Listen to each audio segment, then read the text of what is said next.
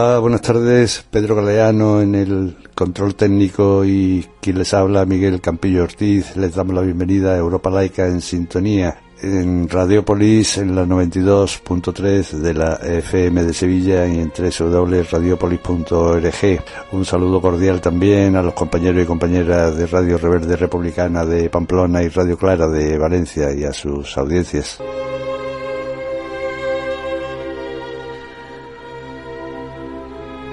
La hora de la laicidad, la hora de toda la ciudadanía.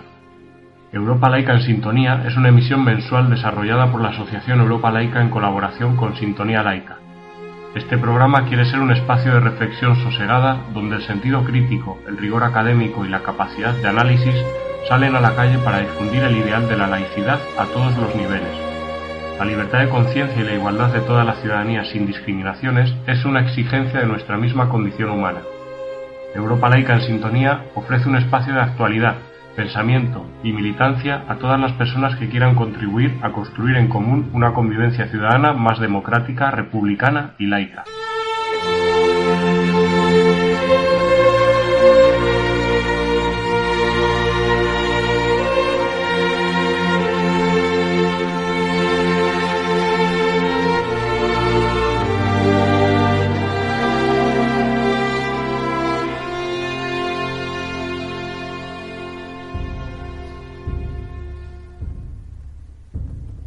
Asistimos con estupefacción y dolor a los acontecimientos en Afganistán tras una inútil ocupación militar de 20 años por parte de la OTAN, liderada por aquel infame trío de las Azores. Mediante resolución de 2019, la Asamblea General de Naciones Unidas decidió designar el 22 de agosto como el Día Internacional en conmemoración de las víctimas de actos de violencia basados en la religión o la creencia. Un informe de la UNICEF califica a Afganistán como el peor lugar del mundo para nacer. José María Aznar y Federico Trillo Figueroa y Martínez Conde, a la sazón ministro de Defensa y miembro supernumerario del Opus Dei, demostraron su respeto al ejército español y su catadura moral con la contratación del desvencijado avión Jack 42 y la posterior gestión del previsible accidente aéreo en el que murieron 75 personas, entre ellas 62 militares españoles. Trillo se negó repetidamente a aceptar ninguna responsabilidad política o penal, ni siquiera tras la posterior condena a prisión de tres de sus subordinados por enterrar sin identificar a los muertos y falsificar la identificación de 30 de los cadáveres. 102 soldados españoles han perdido la vida en Afganistán.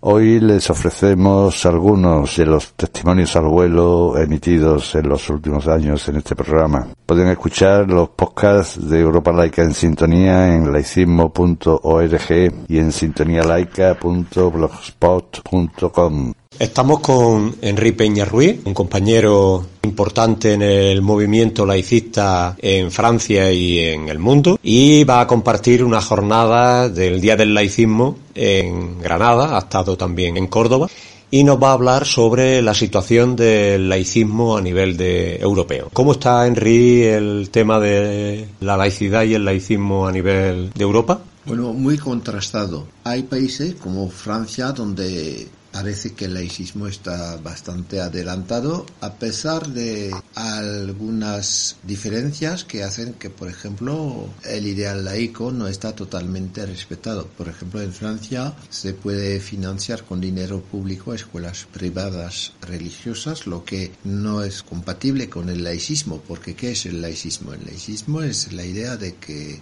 hay una libertad de conciencia total para los creyentes, para los humanistas ateos o agnósticos y que la libertad de conciencia significa que cada uno es libre de creer o de no creer en Dios y que cuando un señor cree en Dios es libre, evidentemente, de creer en Dios, pero su creencia solo le compromete a él, no puede comprometer a, la totalidad del pueblo porque también hay otras personas que no creen en Dios. Y para hacer convivir personas de diferentes tradiciones y diferentes religiones con personas de humanismo ateo agnóstico, la cosa evidente es que el Estado, común a todos, ha de ser neutral, lo que significa que no toma partido para la religión, pero tampoco para el, ateísmo. Se sitúa afuera de las opciones espirituales, reconociendo la libertad de conciencia de todos, pero también la igualdad de derecho de los ateos, de los creyentes de las diferentes religiones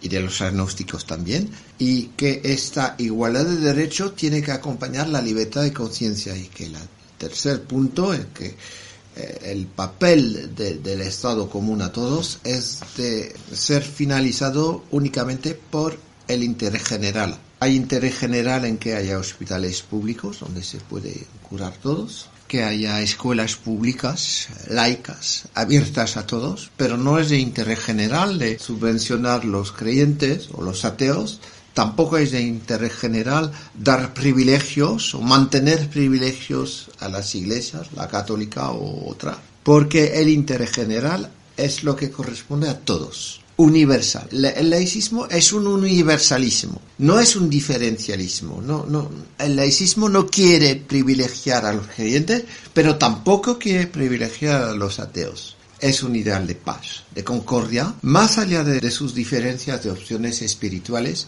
Los hombres han de poder unirse en un cuadro laico que es bueno para todo, porque un cuadro laico es un cuadro donde los creyentes están libres de creer en Dios, los ateos están libres de creer solo en el humanismo, sin divinidad, y que para hacer convivir estas personas más allá de sus diferencias, evidentemente el Estado ha de ser laico, lo que no significa antirreligioso, pero Estado que cuida la libertad de conciencia, la igualdad de los derechos y la orientación universal hacia el bien común, hacia el interés general de eh, la política pública. Y en este campo, eh, bueno, no hay Estado perfectamente laico. Hay Estados que mantienen una religión pública, como en Inglaterra, el anglicanismo, o que mantienen concordatos que otorgan eh, privilegios a las iglesias y evidentemente en estos casos en Europa no se puede hablar de laicismo. Claro que hay bastante libertad de conciencia, pero no hay igualdad de derechos y entonces no, no son países auténticamente laicos.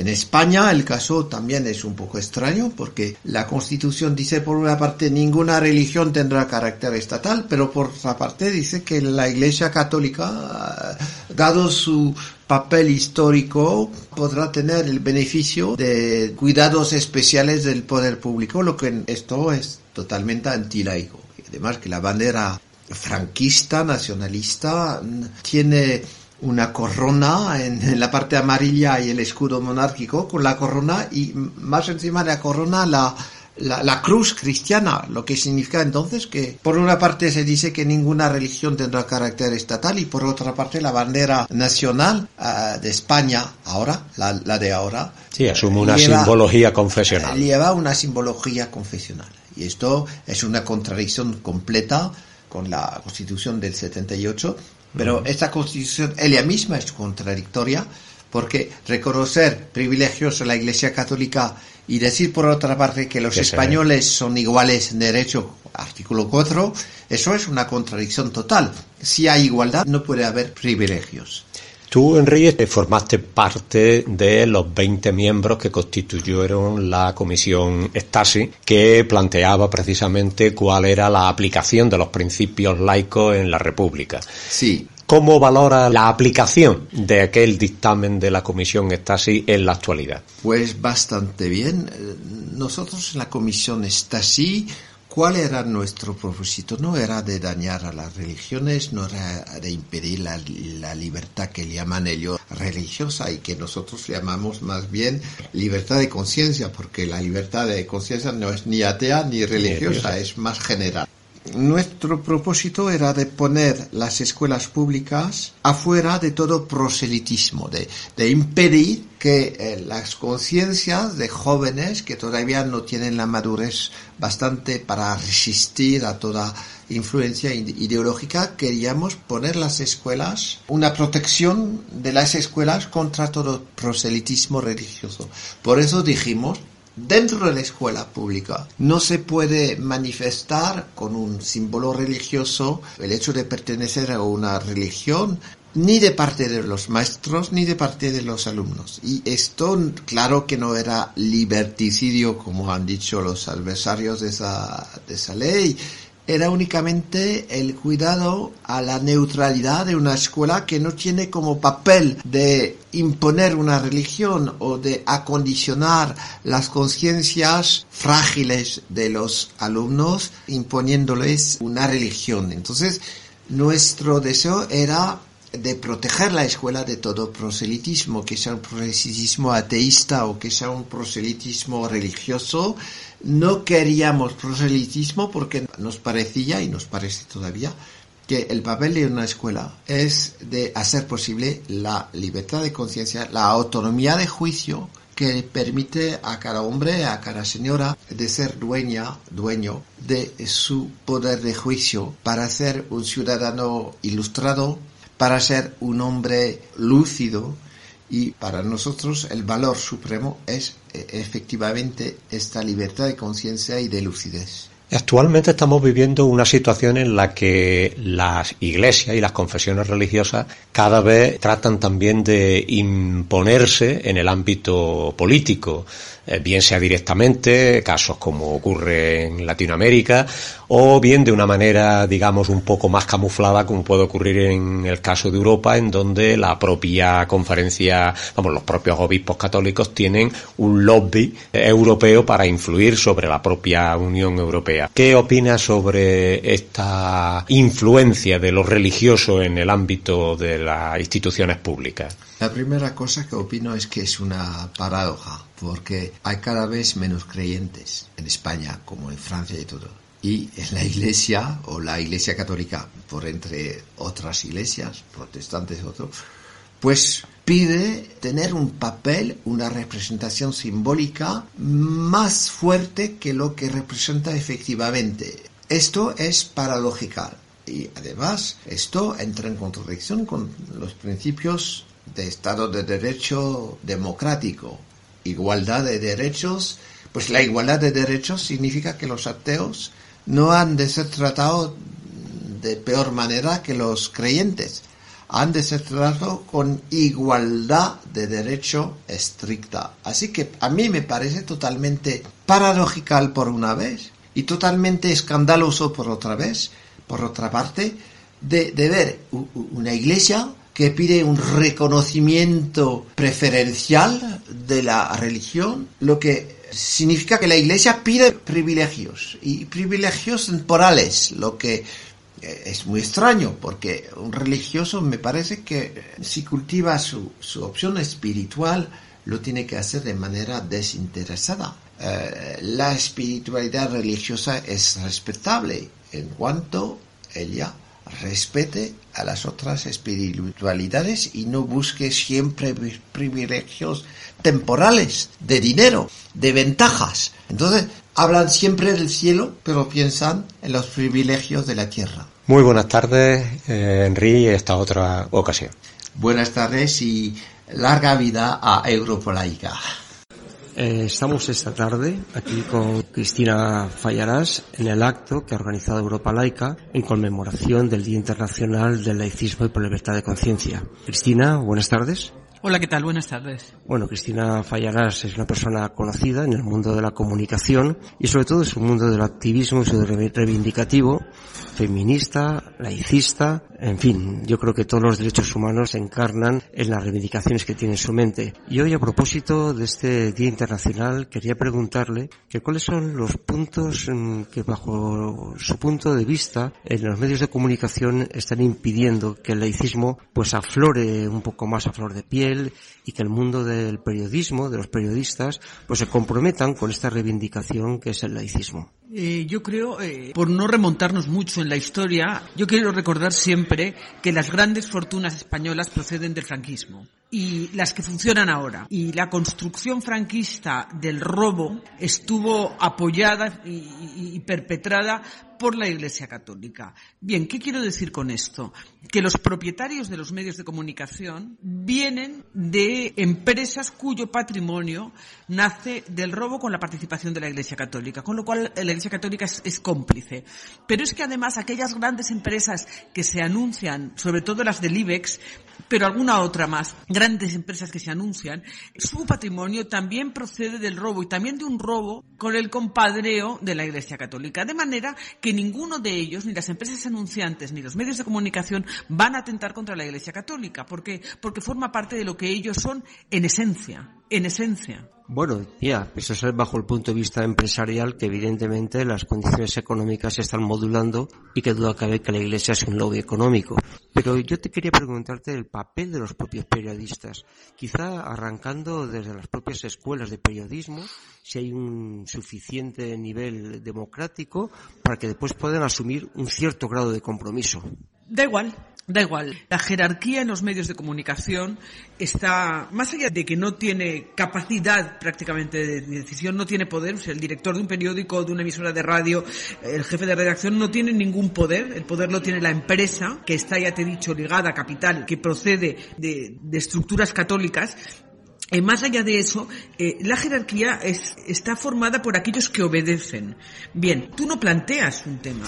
Ese tema te lo imponen, te dicen, hoy vas a hablar de robo, hoy vas a hablar de sillas o de manos. Pero más allá de eso, eh, si no hay un relato de medio, del medio como tal, no vale para nada que un día un periodista o un día un columnista trate eh, sobre el laicismo. ¿Por qué? Porque la construcción completa del periódico o de la emisora de radio o de la televisión ya es católica. Es más, tú me puedes decir, eh, la sexta es una cadena de izquierdas. ¿Por qué? Porque está el Wyoming y Salvados. Y yo te digo, no, la sexta es la única cadena en España que tiene un fascista cada día hablando desde la televisión que se llama Eduardo Inda. ¿Qué es la sexta? Constructora de mensajes fascistas. Claro. Entonces, tú me puedes decir, eh, la, mm, Público es un periódico eh, laicista. Sí, seguramente, o feminista. Sí, seguramente. Pero su construcción y el capital viene de una empresa que está formada por católicos. Quiero decir, no es lo mismo el punto de vista que tengamos por lo que escribe uno u otro, o por un programa, o por un, o por un periodista en concreto, que un sistema ideológico y económico que supone el medio en su totalidad, que es lo que está modificando tu manera de ser. Eh, tú puedes decir, no, es que ese programa eh, trató el tema de Bolivia, del de Venezuela, el de Cuba, el de los perros eh, asesinados, el de los caballos en las romerías. ¿Y por qué no trata nunca que la universidad y la educación debe ser solo pública y además gratuita? Claro, es un tema que no van a tratar. ¿Que tratan otros que parecen muy de izquierda? Sí, pero este no lo van a tratar. Bueno, entonces a mí se me ocurre preguntarte que si bien todo el aparato del sistema con la iglesia en el ariete forma parte de ese panorama, diría yo que quizá los periodistas o ciertos periodistas pudierais agruparos o se puedan agrupar bien en la asociación correspondiente o bien, o bien en núcleos particulares de que de tal manera, en fin, no quede, como has comentado, como hechos individuales y puntuales en, el, en la vida del de, de, periódico. ¿Y quién nos paga? ¿Y quién nos paga? Claro, mira, yo trabajo en La Marea. La Marea es una cooperativa de propietarios.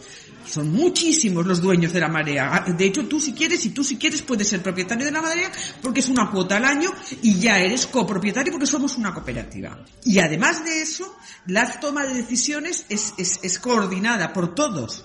Y además de eso funciona por suscripción por un lado y por venta en kioscos por otro. Y ya además de eso, en febrero haremos todo el número completo, un monográfico sobre laicismo y sobre todo sobre la Iglesia Católica, se llama Iglesia Católica SA. ¿De acuerdo?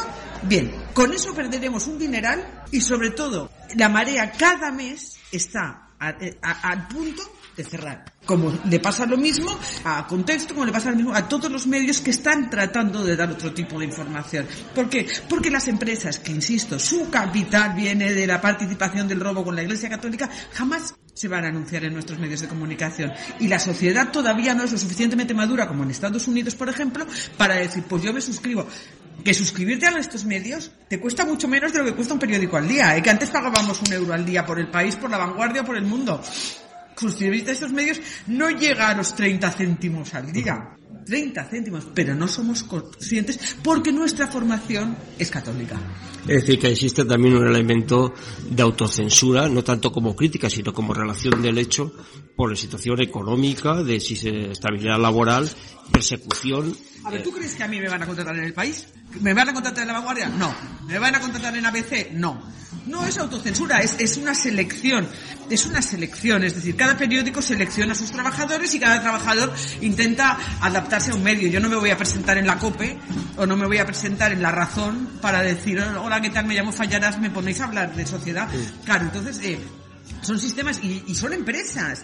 Finalmente, eh, son empresas. No podemos pedirles bueno, podemos pedírselo, pero no lo vamos a, no vamos a, a obtener la respuesta. Lo que tenemos que es que hacer es, como sociedad, promover y patrocinar y ayudar a aquellas empresas que sí pueden hacer eso. Porque finalmente tú y yo a la razón no le podemos pedir que lo haga. Fíjate que nosotros aquí en, en Madrid hemos eh, potenciado e impulsado un grupo que se ha autodenominado el mismo, colectivo de pensamiento laico, formado por gente que hemos hablado con ella desde el mundo de la cultura, desde el mundo académico, y que se ha comprometido, pues eso, a levantar una velita y hemos encontrado un hueco en, un diario, diario público concretamente, que va a publicar lo que en su libertad de cátedra van a querer poner en defensa del laicismo. Esto sin ser una cuestión muy muy efímera, eh, perdón, no efímera, no, no, muy es, muy muy es incipiente, pero es relevante, Es es relevante. Sin embargo, es, es una trampa. Es como un periódico que tiene la sección de feminismos. Yo no quiero una sección de feminismos, yo no quiero una sección de laicismo, quiero que el periódico entero sea laico. Y vaya por por el laicismo, que es una que es un paso, por supuesto que es un paso, la primera sección de feminismo que hubo en un periódico, que también fue en público, oye, la aplaudimos con las orejas porque es que era impensable. Pero bueno, ya hemos llegado a un punto de decir, no, es que el periódico debe ser feminista, es que, es que la, información debe tener eh, una visión de género, es es que solo hay hombres en la información que recibimos, solo hay hombres en las fotografías, solo hay hombres en los textos, solo hay hombres narrando, solo hay hombres... ¿Por qué? Pues porque la sociedad es así. Pero es un paso, sí, pero lo importantísimo sería que el periódico entero estuviera a favor del laicismo y e informara que el público es un periódico para mí el que más informa sobre los desastres de la Iglesia Católica. Bueno, pues eh, yo agradezco, no lo agradezco, sí me parece muy bien que se valore como un paso porque nos ha costado bastante ponerlo en marcha y que sea pues eso, un paso, no sé si para algún día conseguir un periódico completamente laico, completamente feminista, pero que por lo menos que no sea justo lo contrario. Es Sí decir, lo que- conseguiremos. Sí lo conseguiremos. Bueno, pues Cristina Fallarás, muchísimas gracias. Va, el acto va a seguir a continuación. Eh, creo que te vas a quedar. Va a ser un acto muy bonito y vamos a pasar ahora a la entrega de los premios del certamen de Rapeando Laicidad. Muchas gracias por tu aportación. Muchísimas gracias a vosotros. Eh, buenas tardes, eh, estamos aquí en Madrid, en la librería Sin Tarima. Eh, estoy con Javier Aroca. Javier Aroca es eh, persona letrada, licenciado en Derecho, Antropología. Su militancia política se puede encontrar en todas partes. Actualmente eh, trabaja en tertulias, es politólogo, persona muy comprometida con la izquierda. Precisamente hoy, aquí en esta librería, hay una charla en la cual él participa sobre la obra de la Tercera República, aunque ahora le preguntaremos si es con afirmativo o en interrogación. Y con él queremos hablar precisamente de la República, de los valores republicanos uno de ellos del laicismo, que es el motivo que nos anima en esta sección de Radiopolis. Eh, Javier, buenas tardes. Hola, buenas tardes. Javier, yo te preguntaría, hace cuatro días, creo que ha sido, cuatro años de la proclamación de Felipe VI a la jefatura del Estado, la monarquía parecía estaba tumbándose, tenía grietas, vino a remozarse con esta proclamación. ¿Cómo ves la alternativa republicana eh, a nivel de la agenda política, de los actores que tienen que llevarla a cabo, de los actores también de la ciudadanía? ¿Cuál es tu opinión general al respecto? Pues tratándose de España, yo debo de decir que convencido republicano que soy, sin embargo, soy pesimista. Pesimista no porque no se den razones ni oportunidades para que el pueblo español pudiera optar libremente por la república, sino porque creo que, que la monarquía forma parte de las entrañas de- del Estado español, ¿no? Eh, en definitiva, se dice que que la monarquía y el monarca suele ser un símbolo, en el caso nuestro español concretamente, y basta con analizar la historia con un cierto detenimiento y curiosidad, se verá como la, la monarquía lo que adquiere el simbolismo de ser la cúspide de un sistema mucho más trabajo, que es lo que algunos llamamos la poliarquía, ¿no? que es la que manda en el Estado español durante, bueno, los últimos siglos, ¿no? Por tanto, yo soy bueno, como diría Norberto Bobbio, soy un, sano pesimista, ¿no? Porque siempre confío en el pueblo. Pero me da la impresión de que esa ideología de baja intensidad, pero muy poderosa, que consiste en banalizar las cosas y hacer de que no importa el que haya república o no la haya, pues eh, triunfa, triunfa, son muy poderosos. Es decir, en España hay poca cultura republicana, reconozcámoslo, y por tanto una república sin republicano es muy difícil. Sí, lo que pasa que en este tema, Javier, eh, no por pasarle la bola a las fuerzas políticas, porque al fin y al cabo es un tema de cultura y de ciudadanía republicana, es cierto que la república no aparece visualizada como tal en la agenda política. A veces incluso ni se visibiliza como un objetivo. Por lo tanto, mm, el título de la charla esta tarde es, no sé si es en afirmativo, en interrogativo o en expectativo. La hora de la Tercera República yo me lo planteo a mí mismo como reflexivo, ¿no? Y, como una tarea que nos imponemos a nosotros mismos, los que somos republicanos, de seguir mejorando nosotros, porque si, si los republicanos no creemos que queremos, que tenemos que mejorar, estamos perdidos, ¿no? Pero tú lo acabas de decir, ni siquiera las fuerzas políticas, llamémoslas progresistas, ¿no? Tienen en su agenda el objetivo del cambio del modelo de Estado y no lo tienen porque son víctimas también de esa ideología liviana y ligera que pretende convencernos de que da igual, ¿no? Es que incluso mm, repasando textos de algunos eh, autores importantes de lo que se llama el neorepublicanismo, hay afirmaciones que son preocupantes. Cuando alguien, como por ejemplo Philippe Petit, dice que, que incluso algunas monarquías deberían de llamarse repúblicas porque eh, los monarcas están sometidos al imperio de la ley, faltaría más, ¿no? Pero no, los que somos republicanos y, queremos la república entendemos otra cosa. No es solamente la cabeza del Estado, es, son las virtudes que, que adornan y adoban a la propia mm, república. Uno de ellos, por ejemplo, son los valores de laicidad, ¿no? Es decir, son la república, según los que creemos, la república mm, no tiene justificación ni viene de ninguna parte. Su poder es el que le va al pueblo. Por tanto, no entendemos que, que un sistema político puede estar pues por la gracia de Dios, como se suele decir, o ese tipo de cosas. Es decir, somos, dependemos nosotros mismos del pueblo. El valor de laicidad es importantísima y ya vemos como lamentablemente incluso dentro de las fuerzas políticas progresistas los valores contrarios a los valores republicanos están arraigados que los, tan arraigados que los aceptamos como normales, ¿no? Evidentemente, yo creo que coincidimos o coincido con tu opinión de que tanto la monarquía como el tema de la separación iglesia-estado, la iglesia, el laicismo, es uno de los núcleos duros de la transición.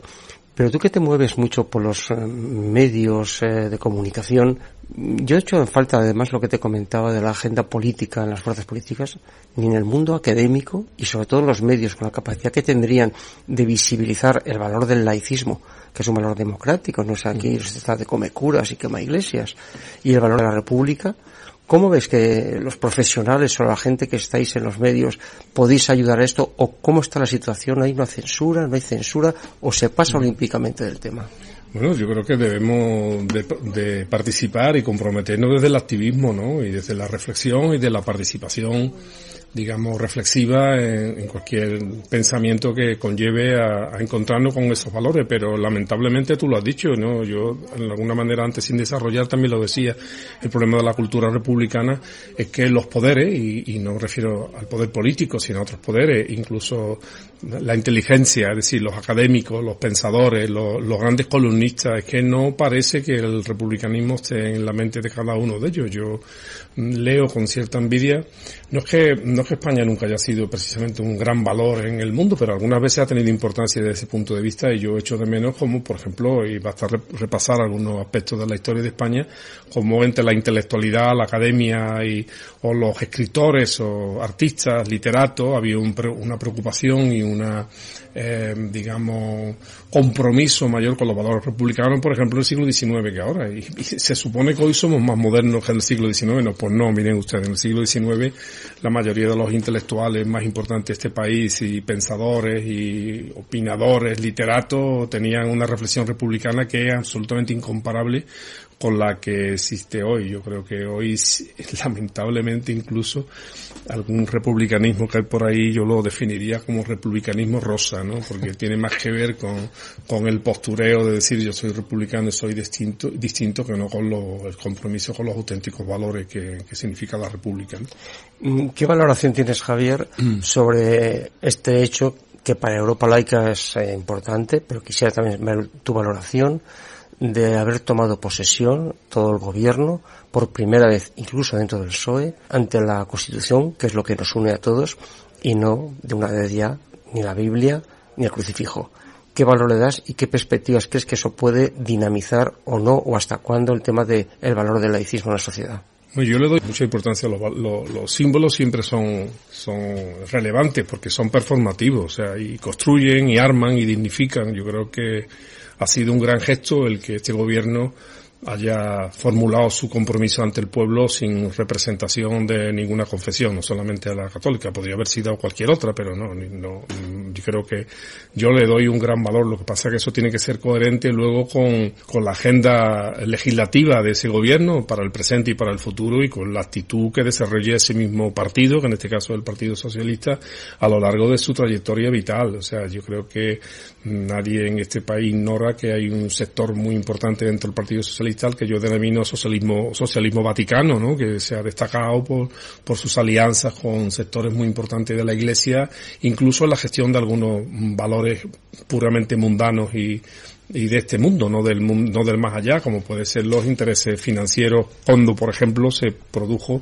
la gran reforma en el sistema de caja de ahorro en España, ¿no? Yo creo que en España hace falta una ley de libertad, yo diría una ley de laicismo, si se puede decir así, o de libertad religiosa, una ley religiosa, hace falta eh, de una vez por todas derogar los, los acuerdos con la Santa Sede y eso solamente lo puede hacer un partido que quiera hacerlo primero para que nos creamos que verdaderamente el con la laicidad es importante, dentro del respeto a las creencias, por supuesto, de cada uno, incluido las creencias de los que no queremos en nada, que también somos muy respetables.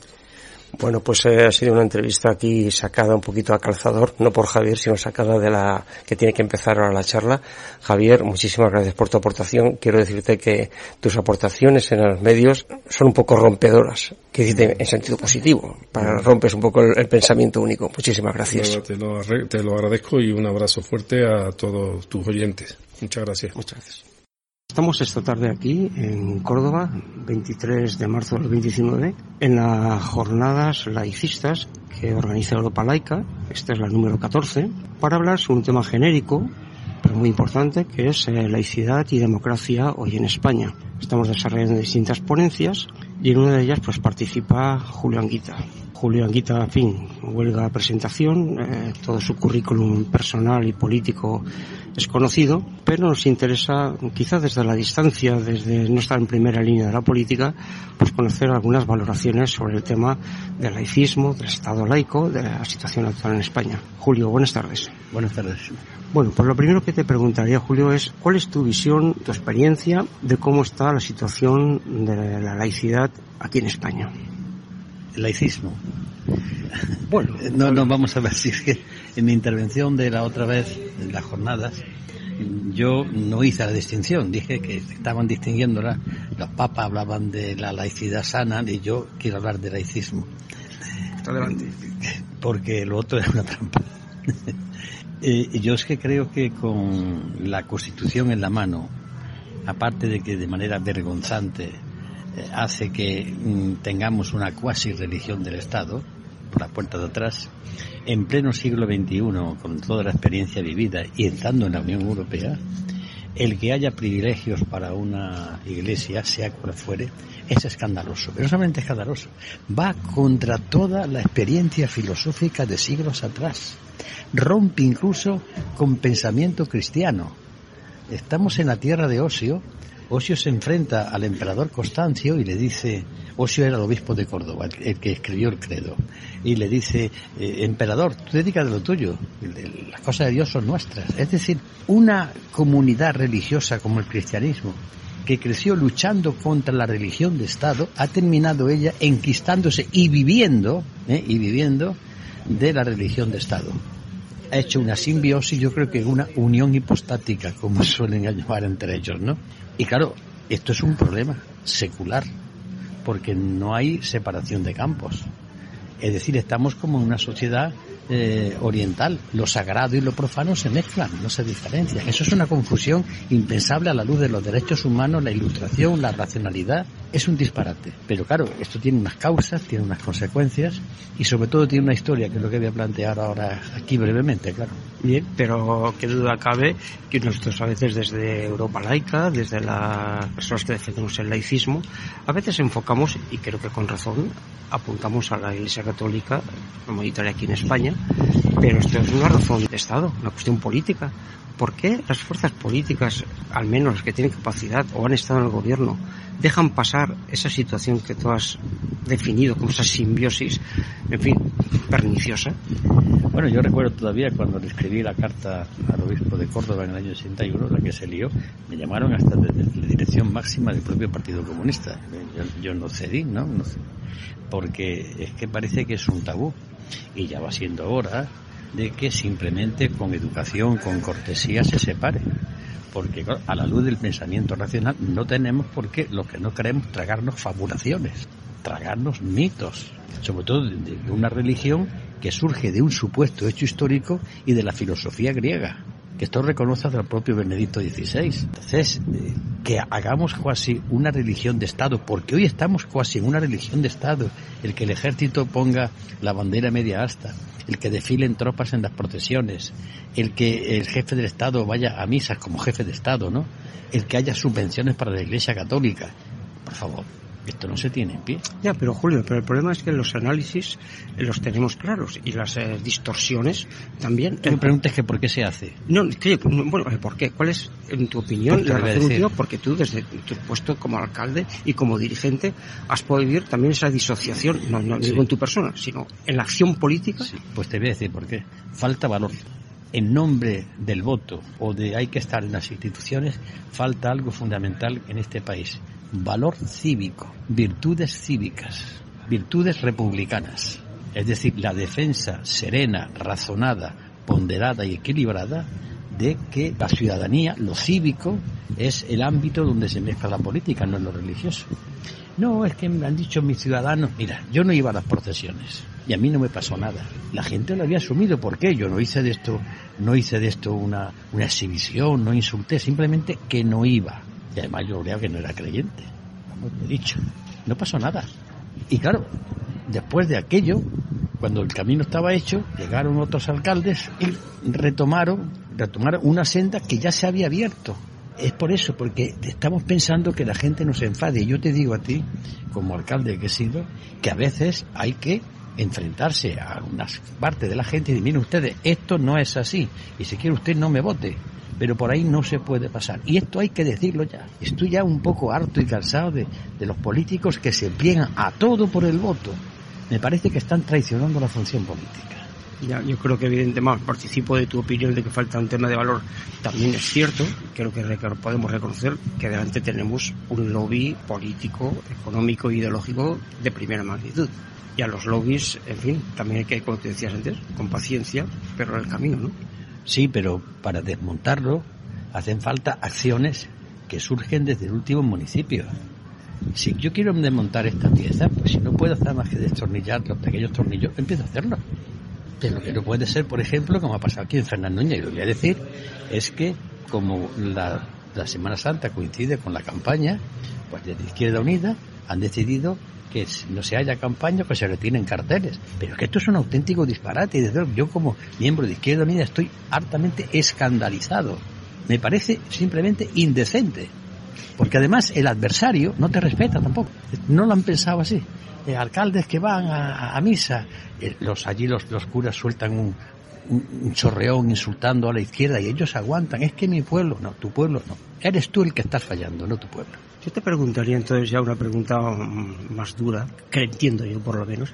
Tú has sido, además de alcalde, el coordinador general de Izquierda Unida. ¿En algún momento se había planteado desde Izquierda Unida, desde la dirección de Izquierda Unida, sancionar estatutariamente aquellos cargos públicos que se salieran del propio estatuto? No, no, y te lo voy a decir por qué. Había tantos problemas, y yo he vivido tantos problemas eh, yo soy coordinador de Izquierda Unida en lo que llamo la década prodigiosa, te lo cuento. Dos guerras del Golfo, la guerra de Yugoslavia, la caída del muro, la desaparición de la Unión Soviética, la crisis de los tigres asiáticos, la crisis de la deuda de América, la, la transformación de la OTAN en una, en una organización que ya totalmente independiente de las Naciones Unidas, el Tratado de Maastricht, permanentemente enfrentamiento. Lo que sí hicimos fue, y sobre todo yo lo he dicho, en sesiones con alcaldes y concejales lo hemos dicho, pero meternos en otro follón cuando teníamos una crisis, eh, tú sabes que en la guerra tienes que separar los frentes principales de los frentes, porque imposible. Ahora, hoy, si eso fuese hoy, pues primeramente lo que tendría que hacerse en Izquierda Unida, aun a riesgo de que mm, se manipulase, es con una razón serena y un juicio equilibrado, separar los dos campos y decirle a los militantes ser consecuentes. Estoy ahora mismo hablándole a mis compañeros de Fernando Inche. Como ya está bien. Es que esto lo quiere la gente. Bueno, pues mañana la gente quiere hacer urbanizaciones clandestinas y tú no puedes ceder. Es que me han elegido, no, a ti no te han elegido para que vayas a misa. A ver si tenemos las cosas claras. Y ya para acabar, terminar eh, esta entrevista, ¿alguna idea, no digo feliz, pero por dónde arrancarías para avanzar en la laicidad? Ahora mismo como persona, pues lo que estamos haciendo, Ahora, si fuese cargo público, pues naturalmente, pues el mm, eh, alcalde, pues está clarísimo, de vinculación total, esto que se ha hecho en Rivas Macia Madrid, me parece que es extraordinario, y en los discursos, de manera clara, no acudir a ningún acto religioso, lo cual no impide que un día te encuentres con el obispo, pues lo saludes, porque, pero ya está, es decir, además ser educado, educado con la iglesia y distante. Y cuando digo distante significa tratar a la iglesia como a todos los demás. Te voy a contar una anécdota que explica dónde está el punto débil. Vine yo hablando con Sebastián Martín Recio, compañero mío que, de Izquierda Unida, y por, aquí, cerca de la catedral, y está diciendo, mira, Seba, de perseguir nada. A la, iglesia hay que tratarla como cualquier otra, es igual, todos por la misma ley. Y pasó un señor, no, no, con lo mismo no, nosotros somos distintos. Gracias a la Iglesia usted tiene libertad. Y le dije, mire usted, señor, usted no tiene ni idea de historia, lee usted los crímenes de la Iglesia. Claro, ya me, lancé. Pero tú fíjate, cuando le dice, no, no, usted como los demás. nada de discriminación negativa ni positiva. Usted como los demás se encrespan. ¿Por qué? Porque han tenido siglos privilegios, se han metido dentro de la finanza, dentro del poder, se han enquistado dentro de él. Es una especie de, ¿cómo se llama?, de parásito ¿eh? de parásito que ha querido tener la educación, como en el concordato del 1851. Y claro, pues no quieren dejarlo. Pero claro, lo que no saben es que ya el cristianismo ellos lo están desprestigiando. Y ya separan muy bien lo que es catolicismo del cristianismo. El catolicismo es otra cosa. Es religión oficial del Estado. Es el imperio romano hecho institución con la cruz por lo alto. Muy bien, pues eh, Julio, muchas gracias por tu testimonio y hasta la próxima. Vale. muchas gracias, Julio. Esta tarde tenemos en testimonios al vuelo a, a María Carreño, que acaba de publicar la primera biografía no autorizada sobre el Padre Ángel en la editorial Círculo Rojo que se puede conseguir a través de Amazon Book. Ahí pueden encontrar el libro de Padre Ángel tanto en edición electrónica como edición en tapa. Además, Ángel es una persona que es curioso porque viene del ámbito, vamos a decir, de la derecha. Y puesto que él ha sido viceconsejero de Economía en el gobierno de Galicia, pero además ha sido diputado y senador y también ha tenido una serie de intromisiones en el mundo literario, puesto que ha escrito un libro interesante sobre la historia de la ingeniería de caminos en España, porque es también ingeniero de caminos y además vinculado también al sector de la obra Lo primero es, ¿por qué tu interés en escribir un libro sobre el Padre Ángel? el Padre Ángel es una persona que, por ejemplo, a mi mujer le parecía que tenía cara de demonio. Y es una mezcla de euforia, de optimismo, pero siempre un lado extraño que yo cuando preparaba un opúsculo para regalar en Navidades a compañeros y amigos y familiares, opúsculo de en el año 2017 incluía, entre otras personas, los llamaba claroscuros de algunos personajes y personajillos, e incluía en ese opúsculo al Padre Ángel. ¿Por qué? Pues porque aparte de esa sensación de contradicción entre su figura los hechos, pues en Asturias investigando para completar los datos de su mini biografía del opúsculo, un amigo jurista me dio un vaticinio sobre el Padre Ángel que no le extrañaría que acabara mal. Reduzco el calificativo que él me impuso, lo simplifico. Entonces me preocupé de buscar en la parte de lo oscuro, más que oscuro negrísimo que ha aparecido del Padre Ángel, sin descuidar tampoco la extraordinaria labor que hizo en los años iniciales en Asturias, atendiendo junto con otro sacerdote, Ángel Silva, a niños desvalidos, adolescentes, con pisos y con residencias para ellos. Pero esos registros, esa investigación en registros de propiedad y mercantil, esa investigación y entrevistas con más de 100 personas a las que la he hecho, pues me hizo descubrir una parte oculta del Padre Ángel a través de un tema totalmente desconocido para todo el mundo, para sus biógrafos, hasta para el señor Gómez Movellán, que me dio el calificativo de mitómano y efectivamente es un menteroso compulsivo. Sí, sí, sí. Sí, efectivamente, una de las cosas que también me ha llamado la atención de la biografía porque además está escrita en un tono irónico cuando habla de estas cosas y efectivamente el padre Ángel se demuestra como un mitomano impresionante, miente hasta gratuitamente.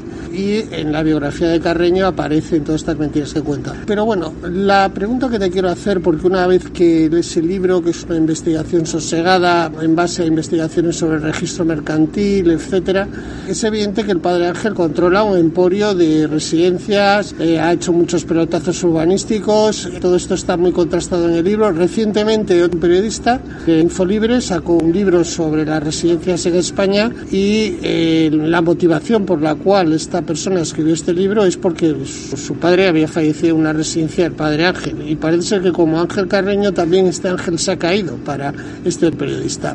¿A ti no te parece que hay mucho descontrol del dinero público que se deriva hacia organizaciones que eh, se encargan de necesidades básicas de las personas, como en este caso de residencias de ancianos, pisos tutelados de menores?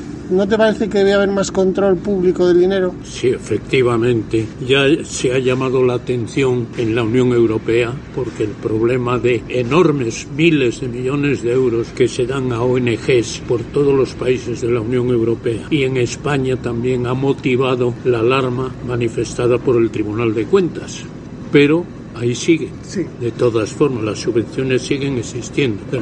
otra cuestión que me llama la atención del libro es que el Padre Ángel tiene una estructura que no es, no es católica, es decir, sus entidades no están inscritas en el registro de entidades religiosas. Sin embargo, él da la apariencia, da la publicidad de que es una caridad católica. Esto es un tanto contradictorio, ¿no? Bueno, cuando crearon los dos ángeles, la Cruz de los Ángeles en Asturias, en el año 1963, era como, decían, una institución. Cuando llega el cardenal Tarancón, el entonces obispo de Solsona, llega a Oviedo, Asturias, y está al frente del arzobispado, le sugiere que en lugar de ser una asociación religiosa lo sea civil para reducir, disminuir el control que se puede tener con ese tipo de asociación.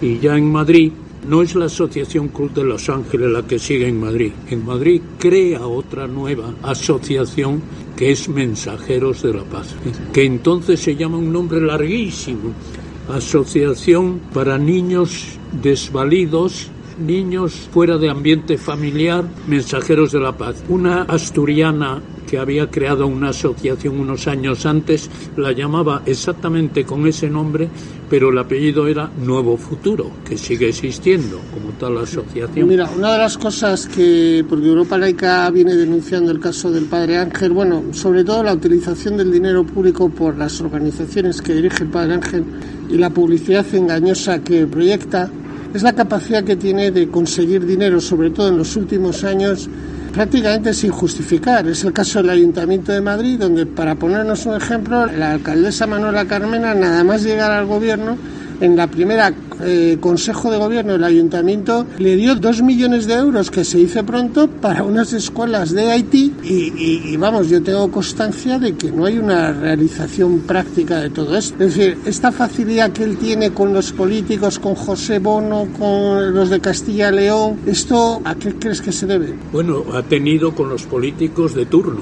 Lo tuvo inicialmente con Franco y con su esposa que fue importante valedora de la Cruz de los Ángeles en los primeros tiempos de su llegada a Madrid. Lo tuvo luego con Suárez y su mujer, que fue primera presidenta de honor de Mensajeros de la Paz. Lo tuvo, por cierto, comentó una gran mentira del padre Ángel, dice que él conoce a Juan Carlos de Borbón en el año 1965 con motivo de la inauguración de un polideportivo y un edificio para el Frente de Juventudes en Mieres. Yo le digo, no, se equivoca usted, miente una vez más, porque la inauguración de esos centros de Mieres fue en el año 1970, cuando ya hacía un año que el Franco había nombrado sucesor a Juan Carlos de Borbón y príncipe de España. No desmiente o niega o elude el que fue durante ocho años al menos capellán del Frente de Juventudes en Oviedo y le dieron una medalla con motivo del 29 aniversario de la fundación del Frente de Juventudes, pero eso le elude. Si coge usted, coge la lista de premios y reconocimientos, viene uno sin fecha que pone Ministerio de la Juventud. No existió nunca ese Ministerio de la Juventud. Va luego con Felipe González, con Aznar. Felipe González dice que es el mejor presidente que ha conocido. Seguramente en este momento diría que es Pedro Sánchez, porque ya ha presumido de su gran amistad con Pedro Sánchez. Y aunque no ha presumido de su amistad con Pablo Iglesias y Podemos, lo cierto es que un libro que presentó una chica, Lucía Alonso, en Madrid y en Zaragoza, en Madrid, a la derecha de la autora, y estaba el padre Ángel y a la izquierda Pablo Iglesias, y un mes después estaba a la derecha de la escritora padre Ángel y a la izquierda Juan Carlos Monedero. Sí, bueno, en realidad efectivamente maneja todos los partidos políticos. También quiero decirte que Lucía Alonso trabaja para el Padre Ángel en la Fundación Mensajeros por la Paz, porque como tú sabes, todas las biografías que ha sacado el Padre Ángel son, digamos, biografías eh, autorizadas, o mejor dicho, pagadas y propagadas por él mismo. Es más, te quiero comentar que una vez hice una reseña, nada más aparecer tu libro en el diario público, y se pusieron en contacto con nosotros algunas personas vinculadas al Padre Ángel, un poco diciendo que quitásemos esa reseña. Que sí. Que quitáramos esa reseña que había yo publicado sobre tu libro. Para que veas, o sea, cómo cuida la imagen el Padre Ángel, porque esa es otra de las características que tiene el Padre Ángel, cuidar su imagen. Cuidar su imagen, tanto en la televisión, en los medios, estar de manera, de forma permanente. Pero finalmente, porque tenemos que acabar la entrevista recomendando nuevamente la lectura del libro, ¿cómo valoras tú la personalidad del Padre Ángel tú que eres una persona de convicciones también religiosas, ¿cómo valoras, vamos a decir, si es un pillo, si es un pícaro, si es un limosnero católico pillo, o más bien lo ves tú digamos, no, efectivamente lo hace por convicciones religiosas. Bueno, primero quiero decir que la pandemia me ha permitido terminar el libro con la para mí más grave mentira en toda la biografía del padre Ángel y es que en la revista Pronto, que se editó durante siete semanas su biografía el verano pasado, él decía que había visitado en la cárcel a un abuelo y a una tía en la pasera en Mieres y dice que poco después los fusilaron y les obligaron a cavar su tumba. Es tremendo esa mentira noticia que han no dicho nunca y que yo me he preocupado si coge uno en internet entra y ve los fusilados por Franco por los franquistas en Mieres ve que hay yo los he contado los he reflexionado los he estudiado 188 De ellos, después de la fecha de los siete años de él, que es cuando dice que hace la visita en la cárcel, solo nueve fueron fusilados y de esos nueve ninguno, ni por edad ni por apellidos, puede ser abuelo o tía del Padre Ángel. Y con eso termino un poco definiendo al Padre Ángel. ¿Cómo entiendo yo al Padre Ángel? Pues con las tres calificativos que titulo el libro. Caridad, soberbia e indisciplina. Bueno, finalmente, porque ya me corroe la curiosidad, el Padre Ángel fue ordenado sacerdote por un miembro del Opus Dei y el Opus Dei habla siempre muy bien del Padre Ángel. ¿Qué relación puede tener el Padre Ángel con el Opus Dei? Bueno, en los primeros años en Asturias, tanto Ángel García él. Por cierto, merece la pena hablar de Agar Residencias, Agar, un gran negocio millonario del padre Ángel. Ángel García, padre Ángel, y Ángel Silva crean la Asociación Cruz de los Ángeles. Y con el responsable del Opus de Asturias, que ha fallecido hace poco, decía misa en la Iglesia del Buen Suceso, aquí en Madrid, en la calle Princesa, ha fallecido hace poco.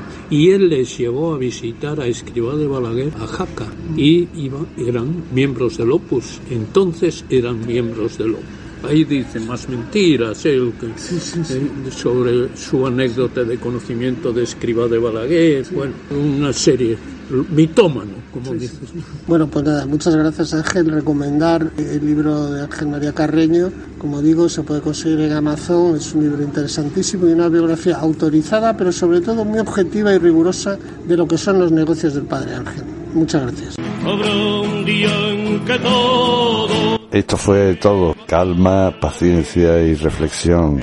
Hasta el próximo jueves.